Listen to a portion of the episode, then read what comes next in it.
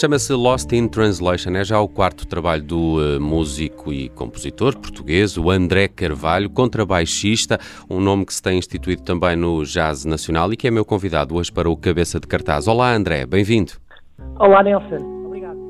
Olha, Uh, logo por este título deste novo disco, Lost in Translation, já desvendas um pouco da, da, temática que serviu de inspiração para estas novas canções. Há aqui um exercício difícil, não é? Que é o de traduzir uh, palavras que não têm tradução. À cabeça lembramos-nos sempre da saudade, que não tem tradução noutras línguas. Foi uma das que te lembraste, mas sei que foste aqui para línguas bem mais estranhas. É verdade. Sim, lembrei-me logo da saudade quando esta espécie de epifania com as palavras intraduzíveis. Bom, eu sempre, sempre gostei muito de literatura e de línguas diferentes e já vivo e já vivi durante bastantes anos uh, fora de Portugal e em sítios em que um, há pessoas de muitos sítios diferentes. E sempre estive no meio de, de, de, culturas muito eh, diversificadas. E a verdade é que sempre que estou em contato com alguém que fala uma língua diferente acabo por tentar aprender um bocado mais sobre sobre, sobre palavras e sobre línguas e, e, e, aprender algumas destas palavras, algumas palavras, não necessariamente palavras intraduzíveis. Um, e, e, a verdade é que uh, esse gosto pelas línguas sempre cá esteve e um, a, a, dada altura, mais ou menos há um ano e meio, talvez, um, tive uma, essa tal epifania pelas palavras uh, intraduzíveis e uh, acabei por tropeçar numa série de palavras, depois acabei por fazer uma, uma investigação por muitas outras palavras uh, intraduzíveis, mas logo à, à cabeça apareceu-me a palavra saudade que tantas vezes nós dizemos que uh, transmite um sentimento que é intraduzível, não é?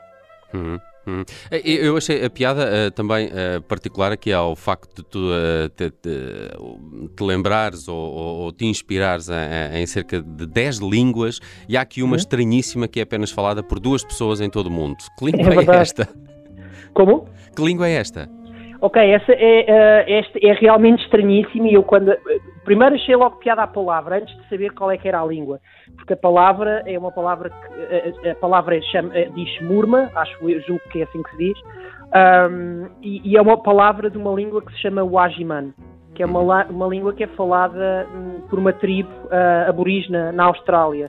E que é falada uh, hoje em dia só por duas pessoas. Uh, curiosamente, eu tentei para praticamente todas estas línguas e todas estas palavras tentei contactar pessoas que falassem estas línguas e dissessem um bocado mais sobre a palavra em si, a importância da palavra uh, na sua cultura.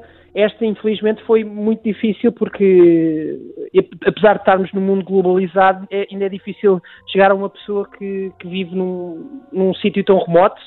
Apesar de tudo, consegui contactar uma pessoa que fez um trabalho sociológico, antropológico sobre esta sobre esta tribo e contou-me um bocado mais. Uh, e esta palavra, by the way, significa procurar qualquer coisa debaixo d'água usando unicamente os pés, que é uma coisa que nós portugueses até acabamos por fazer bastante quando vamos à praia, acho eu. Sim, acho que é assim que se apanha com quilha, não é? Por exemplo, sim, exatamente. Oh, oh André, um, eh, também uh, fiquei curioso com este teu single de abertura. Estávamos aqui a ouvi-la em fundo. Uh, deriva de uma palavra que acho que é neerlandesa, não sei pronunciá-la, Witwain. Não faço a mínima ideia. O que é que isto é? é. Otvayan, claro. Neerlandês tinha que ir para os Vs. claro. Sim. Um, por, porque, é que, porque é que também escolhes um, uma inspiração tão ligada às palavras quando a tua música é instrumental? Boa, boa questão. Um, no, no, até no início eu pensei se deveria fazer qualquer coisa com voz ou não, e mesmo se com voz deveria ter uh, letras. Mas depois achei que de certa forma seria uma opção mais imediata para traduzir aquilo que seria aquela palavra. Então, de certa forma, achei que seria mais interessante uh, dar alguma subjetividade, ou seja, o que é que para mim representa aquela palavra um, em termos eh, instrumentais, em termos de música que não tenha voz e que não tenha letra. É uma tradução uh, para a música? Eu diria que sim, ou pelo menos é a minha tradução para, para a música. Uhum. Uh, é, ou a minha, a minha tradução daquela palavra na minha música.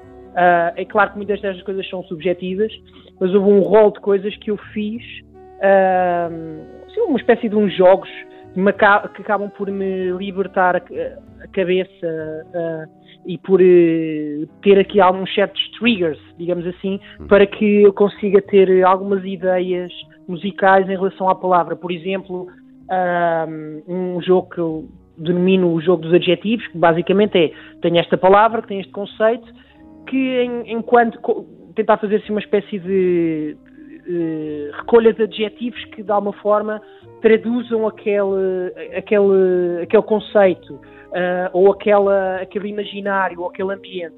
E depois, em termos musicais, como é que isso, esses adjetivos se ligariam um, a uma melodia, estariam associados a uma melodia, a uma harmonia, ou até uma textura. Uhum. Uh, um bocado como quem faz música para filmes, que tem, tem imagem e depois tem que traduzir uma série de emoções hum. em música. É um, um, processo bastante semelhante. André, como é que este Lost in Translation também se relaciona com o The Garden of Earthly Delights? O teu disco de 2018, também ele com uma, um, diria, uma inspiração se calhar mais... Uh, uh, uh, pictórica uh, do, que, do, que, do que de letras e mais de, de imagens, deriva desse, desse quadro do, do, do Bosch. este álbum tem relação de alguma forma com esse anterior ou partiste aqui para uma página em branco e, e sem grandes referências até das coisas que estarias a fazer anteriormente? Acho que há uma, continu, uma, uma continuidade de um álbum para o outro, mas também acho que há um corte. ou seja, Uh, não é uma continuação, não é um volume 2 em que a temática é diferente. Acho, o, que é que eu acho que é semelhante? Acho que há hum, uma vontade minha de apresentar música uh, que, se, que, se, diria mais ou menos programática, ou seja, tenho uma história ou tenho algo que quero traduzir uh, da minha forma musical, não é? Tanto no quadro como neste, neste ciclo de, de, de música inspirada em palavras. Portanto, há, há, há assim um conceito subjacente, não, não sinto que seja um conjunto de temas e bora lá para o estúdio e vamos gravar e pronto. Acho que há aqui uma componente muito forte e, e, e, que eu gosto de revisitar para sentir que não me estou a afastar daquela história.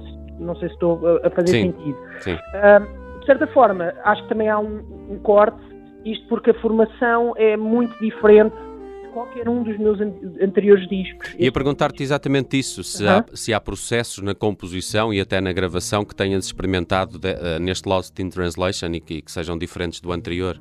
Sim, sim, sem dúvida, sem dúvida. Este, uh, este disco é um disco em que o, o, grupo é muito mais pequeno que qualquer outro dos meus discos anteriores. Uh, só para teres ideia, o meu primeiro disco foi gravado em quinteto e sexteto, o segundo em septeto, uh, salvo erro, e o, e o, o The Garden of Earthly Lights foi gravado em sexteto. Uh, este foi gravado em trio, uh, em que há três temas, salvo erro, com o João Almeida como convidado, mas, mas o core do grupo é sempre o trio. É, portanto, e é um trio também especial, é um trio sem bateria. A bateria acaba por ter um, sempre uma preponderância muito grande num, num, grupo, está sempre muito presente, não é? E portanto, este grupo, a, a proposta musical também é um bocado uh, haver mais espaço, haver mais silêncio, haver mais interação entre uns entre os outros uh, e se calhar não haver tantas coisas escritas uh, para que possamos improvisar no momento sem ter grandes restrições. E, portanto, isto também, seguindo para, a tua pergunta, Nelson, acabámos por experimentar algumas coisas no processo de gravação diferentes. Ou seja, tradicionalmente eu gravaria num estúdio em que com várias salas, com biombos, eh, monitores, etc. Uhum. E este disco, na verdade, foi quase como se fosse um, um disco que podia ter sido gravado ao vivo, porque nós estávamos num, gravámos no Teatro Municipal Amélia Colasso, aqui ali em Algés, e, e foi tudo sem, sem munição, Uh, os, por exemplo, eu toquei contrabaixo acústico uh, só com um microfone uh, e não havia separação, não tínhamos os, os headphones. O que é que isto faz? O que é que, qual é o impacto que isto tem? É que a, a música, de certa forma, vai ter um, um fato, um, um, um porque não há espaço para edições. A música, como ficar gravada, é mais ou menos como, como vai ser apresentada Uhum. E, e, pronto, o som de certa forma vai, vai, vai ficar com um blending maior, que será o facto de também estarmos a tocar todos juntos na mesma sala e mais próximos. Claro. Uh, André, queria uh, perguntar-te particularmente uh, na tua experiência pessoal. Tu viviste, viveste nos últimos anos em Nova Iorque. O último trabalho ainda foi gravado em Nova Iorque, este já gravado em Portugal. Tu também apanhas ali a, a pandemia mesmo de frente e, de, e, de, e durante aqueles meses em que as coisas foram realmente mais, mais complicadas, tu, tu ainda estavas em, em Nova Iorque. como é que foi também para um músico que de alguma forma faz uma carreira de freelancer na, na, em Nova York, ver todos os seus clubes fechados, uh, os sítios onde tu vais tocar e onde convives com, com os teus pares. Essa experiência deve ter sido de alguma forma marcante, mas pelo que percebo também não foi inspiração para o teu novo trabalho, por exemplo. Não, que, não diretamente, mas uh, uh, sinto que este trabalho também é um resultado de, de estar, uh, estar em casa mais fechado. O meu segundo filho nasceu exatamente no dia 15 de março de 2020, ou seja, na altura em que tudo estava a fechar, não é? Eu lembro, acho que é daqueles dias que todos nós nos lembramos mais ou menos, esses dias, o que, o que é que aconteceu? Eu lembro-me que dois dias antes eu supostamente ia dar aulas e, e Nova Iorque já estava a tremer porque eh, estávamos a sentir que as coisas estavam muito próximas e acabei por não ir dar aulas já com um bocado de medo porque depois o meu filho ia nascer e, por exemplo, nesse dia o, hospital uh, estava vazio, uh, os, os, médicos não tinham máscara, estava tudo mesmo no início. Um, e depois acabámos por ficar imenso tempo em casa durante os meses seguintes. E, portanto, este álbum, apesar de não ser o reflexo direto de, de, de como é que a cidade está a sentir a pandemia, é o fruto, mas apesar disso, é o fruto de, de eu estar fechado em casa com muito pouco tempo para mim para fazer as coisas que, que normalmente faço, não é? Um, e, e, e, este projeto serviu um bocado quase como um refúgio de toda a loucura que estava a passar, em que, do pouco tempo que eu tinha, uh, dediquei algum tempo a este projeto e, e, queria que as coisas andassem para a frente. Um, em relação a Nova York, é realmente triste. Um, a cidade hum, mudou muito. Eu, entretanto, já, já, não, já não voltei a Nova York, já não volto a Nova York há uma série de meses.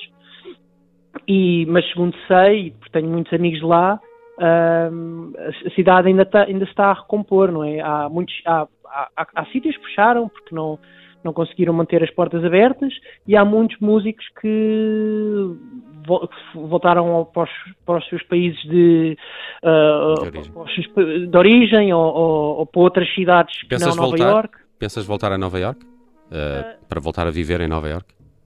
ainda, está, ainda está um bocado em aberto. Sei que uhum. agora este ano letivo vou cá ficar. Uhum. porque neste momento também ainda estamos a sofrer um bocado com a questão da pandemia em termos burocráticos. Uhum. Precisamos ter um visto e temos a nossa vida assim num limbo. O visto basicamente foi aprovado, mas não podemos voltar. Hum. Uh, portanto, temos aqui a vida num limbo, sem saber quando é que podemos voltar. Mas as portas estão abertas, pode ser que daqui a um ano uh, uh, voltemos, ou, ou, ou, ou uhum. se calhar podemos ficar ficar. Mas, de qualquer das formas, quero sempre ter um pé cá e um pé lá, porque é uma cidade tão, tão inspiradora que eu tenho tantas, tantas saudades e que Uh, tem mesmo uma.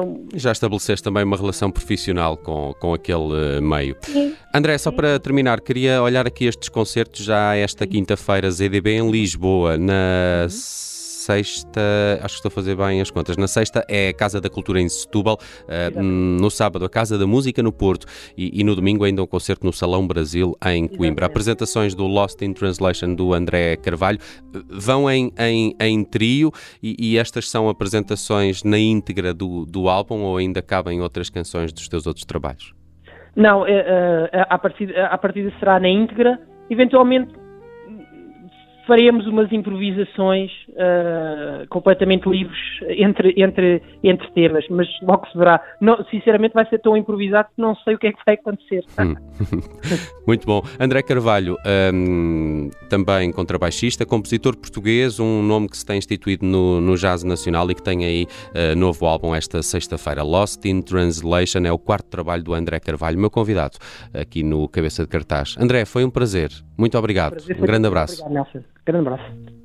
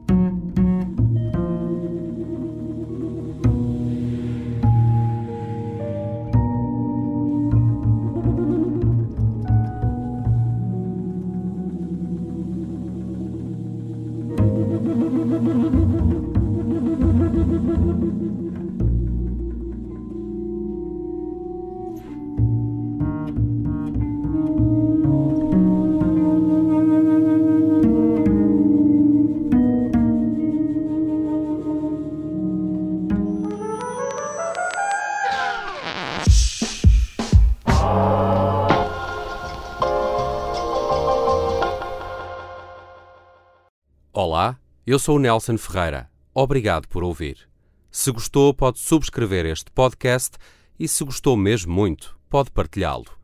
Este é um podcast da Rádio Observador. Pode ouvir a rádio online e também em FM 98.7 na Grande Lisboa, 98.4 no Grande Porto.